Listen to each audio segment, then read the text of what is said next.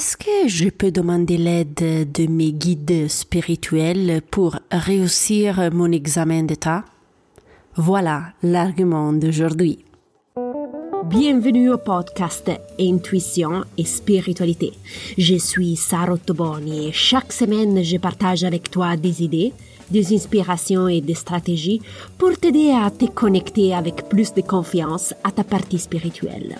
Donc, euh, si tu es intrigué par ces thématiques, tu es à la bonne place. Es-tu prêt à commencer le voyage à la découverte de ton intuition et ta spiritualité? Commençons! Bonjour exploratrice spirituelle, j'espère que tu as passé une bonne semaine. Aujourd'hui, nous parlons des examens que tu dois passer et nous voyons ensemble comment les guides spirituels peuvent t'aider. Il y a quelques semaines, une jeune fille m'a demandé via Instagram si elle pouvait demander de l'aide à euh, des guides spirituels pour réussir un concours public. Ma réponse concise a été Bien sûr, tu peux demander au guide spirituel de te donner un coup de main. Cependant, fais attention à ce que tu demandes. Qu'est-ce que je veux dire Je te recommande de ne pas simplement demander au guide spirituel de t'aider à réussir le concours public. Personnellement, je pense que cette approche ne fait pas une grande différence. Tu sais pourquoi? Demander simplement de l'aide au guide te place automatiquement dans une position passive. Tu fais simplement un acte de foi et ne mets aucun accent sur une action concrète future de ta part. Dans ces contextes, je te conseille d'adopter une autre stratégie. Il y a quelques mois, un de mes amis très chers en Italie devait passer un examen d'État très important. Les matières étudiées étaient innombrables et les temps, justement, étaient très très limités. Elle m'a contacté pour euh, me demander si les guides pouvaient l'aider d'une manière ou d'une autre. La stratégie que nous avons adoptée était la suivante. Nous avons expliqué la situation au guide en insistant sur le fait que le temps était limité. Nous avons demandé expressément sur quel sujet au thème Julia devrait se concentrer pour pouvoir répondre de manière détaillée aux questions de l'examen. Les guides ont indiqué quelques lignes directrices et euh, certains sujets. Julia a essayé d'étudier autant que possible, mais elle a porté plus d'attention au sujet indiqué par les guides. Je trouve cette approche beaucoup plus intéressante car elle demande une aide concrète, pratique et directement applicable à l'étude de la personne.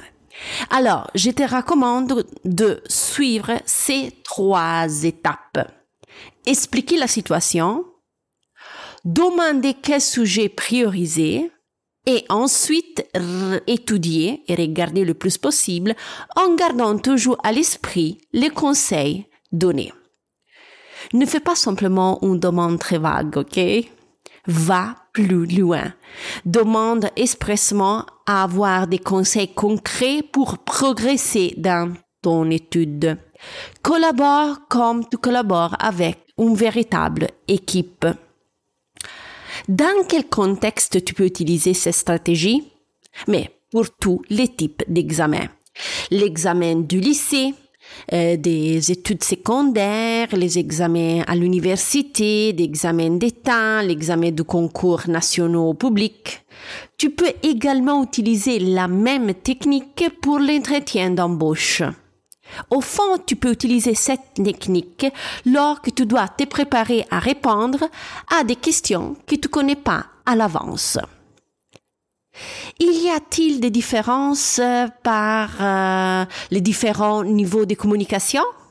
Oui.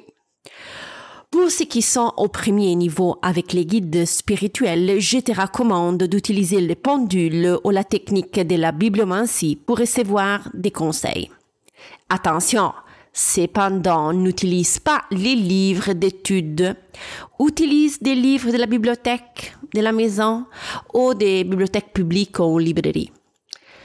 Pour ceux qui sont au niveau supérieur de la communication, détends-toi en faisant ton activité préférée et communique avec tes guides. Si tu vas approfondir l'activité de relaxation que tu peux faire pour obtenir les informations de la part des guides, écoute l'épisode 75. Avant de te laisser, récapitulons ensemble les points salients de l'épisode. Tu peux demander l'aide de tes guides spirituels pour réussir des examens.